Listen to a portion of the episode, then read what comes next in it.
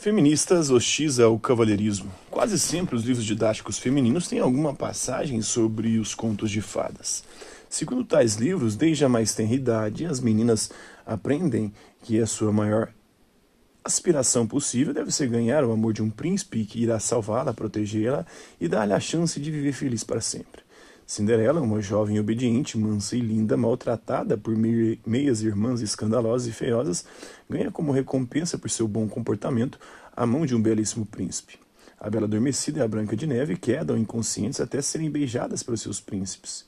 Para muitas feministas, aí estão as mensagens quintessenciais que se dão às meninas sobre o papel, o seu papel na sociedade. Para as feministas, há nos papéis tradicionais assumidos por homens e mulheres durante o cortejo algo sexista e aviltante às mulheres. Os homens, dizem elas, tiveram um poder demais no cortejo tradicional.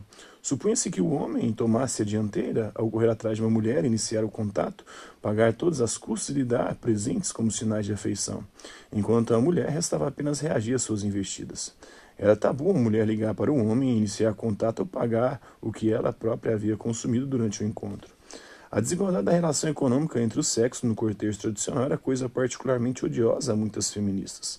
A implicação é, de se deixar a cargo dos homens o jugo financeiro associado ao cortejo era que estes essencialmente compravam tempo com a mulher ou que a mulher estava à venda. Via-se o cortejo como um período de tempo em que os homens demonstravam se eram capazes de sustentar financeiramente uma futura parceira, com isto sugerindo que as mulheres fossem dependentes economicamente de seus maridos, incapazes de ganhar o próprio pão. Gestos que antes se esperavam de cavalheiros, como abrir portas ou ceder lugares a mulheres, já não eram vistos como corteses, e sim como evidências de que os homens assumiam serem as mulheres de alguma forma fracas e menos capazes. De acordo com a lógica é, de feministas radicais, um homem que se ofereça para carregar as malas pesadas de uma moça quer dizer que tal moça precisa da ajuda de um homem para se virar. Você pode ser minha vagina?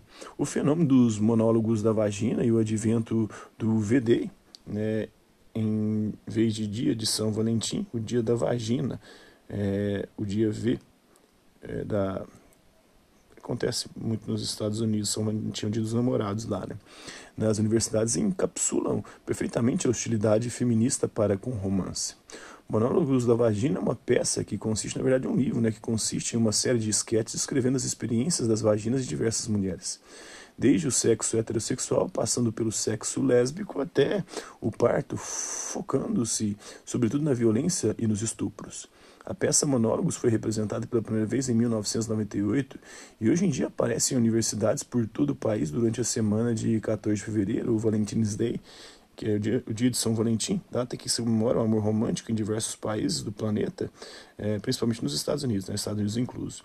São Valentim foi um bispo romano morto pelo imperador por lhe ter desobedecido às ordens e realizar casamentos escondidos. Aqui no Brasil é Santo Antônio que é o santo casamenteiro, lá para eles é o São Valentim. Aqui no Brasil a data não foi bem acolhida e o Dia dos Namorados foi movido para o meio do ano, dia 12, 12 de, de junho, se eu não me engano, é 2 de junho.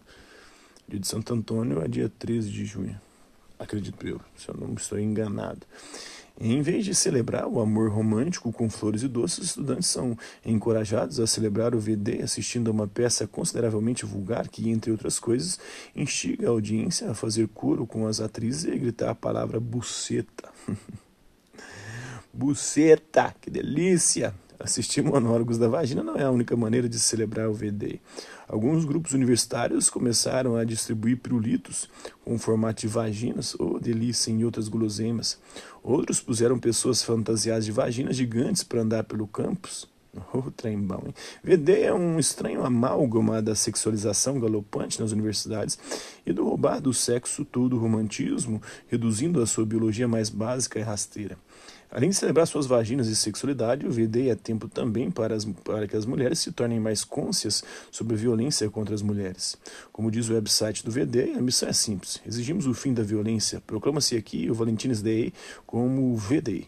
É, até que não haja mais violência. Certamente conseguir dinheiro e tornar as jovens mais cônscias ou conscientes para lutar contra a violência às mulheres é um objetivo digno, mas por que o ataque ao Valentine's Day? A implicação óbvia é que a violência e as relações macho-fêmea estão de algum modo ligados e que o romance tradicional é aviltante às mulheres. Não são todos os feminismos que defendem esse tipo de postura, né? Algumas vertentes são mais radicais que, que trabalham nessa perspectiva. As mulheres precisam reivindicar de volta o Valentine's Day como época para se celebrar o papel importantíssimo e positivo que tem nas nossas vidas é, o que tem nas vidas das mulheres, o amor e o romance. Claro que há também uma crítica consistente aqui, no sentido da violência, da forma como a mulher muitas vezes é tratada como inferior, submissa, na medida em que se ia pondo em xeque radicalmente alterava-se as tradições que governavam o comportamento dos homens, também mudaram as expectativas quanto às mulheres. Elas começaram a ser encorajadas a tomar parte mais ativa no processo de cortejo, o que eu acho bom demais, delícia. Nossa senhora, ser cantado e ver a mulher dando em cima de você, principalmente quando você está querendo ela. Antigas convenções, como aquelas que ditavam que a mulher não poderia ligar para um homem ou começar um encontro, foram jogadas fora. Ainda bem, né? direitos iguais, tá beleza. A expectativa de que as mulheres deveriam resguardar-se sexualmente, tolhendo seus pretendentes para que estes não fossem longe demais, foi também posta em xeque. Tá certinho, se quer, faz, né? Se tem maturidade, se tem consciência, se é consensual, qual que é o problema? Para que ficar se preservando? E por que, que os homens, historicamente, não precisavam se preservar? As feministas insistiram que as mulheres deveriam ter impulsos sexuais. Deveriam, elas têm. É, é, é, biológico. Engraçado que eles criticam, falam tanto de natureza, mas é biológico, o, o impulso, o desejo sexual, tão poderoso quanto dos homens, dos homens, e não deveriam reprimir sua libido. Não mesmo, né? Você está com vontade de dar, dá. Rebelaram-se elas contra o sistema que havia imbuído a virgindade de uma mulher de virtude e demonizaram mulheres sexualmente ativas. É, a virgindade, quem quiser tratar como virtude, beleza, mas eu não vejo como virtude, muito menos como vício as mulheres que são sexualmente ativas, que dão sempre têm interesse e vontade. Então é isso aí. Hasta la vista, babies. Até a próxima.